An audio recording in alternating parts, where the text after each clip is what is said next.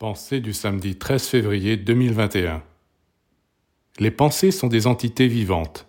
Certaines meurent assez vite, alors que d'autres subsistent très longtemps.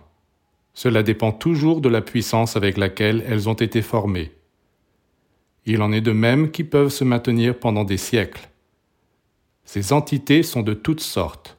Alors soyez prudents, attentifs, liez-vous au monde sublime. Celui qui laisse sa tête, son âme, son cœur ouverts à tous les vagabonds de l'espace sera leur victime. Inversement, celui qui sait comment se préparer intérieurement ne peut attirer que des influences bénéfiques qui viendront l'accompagner pour l'inspirer et le réjouir sans arrêt.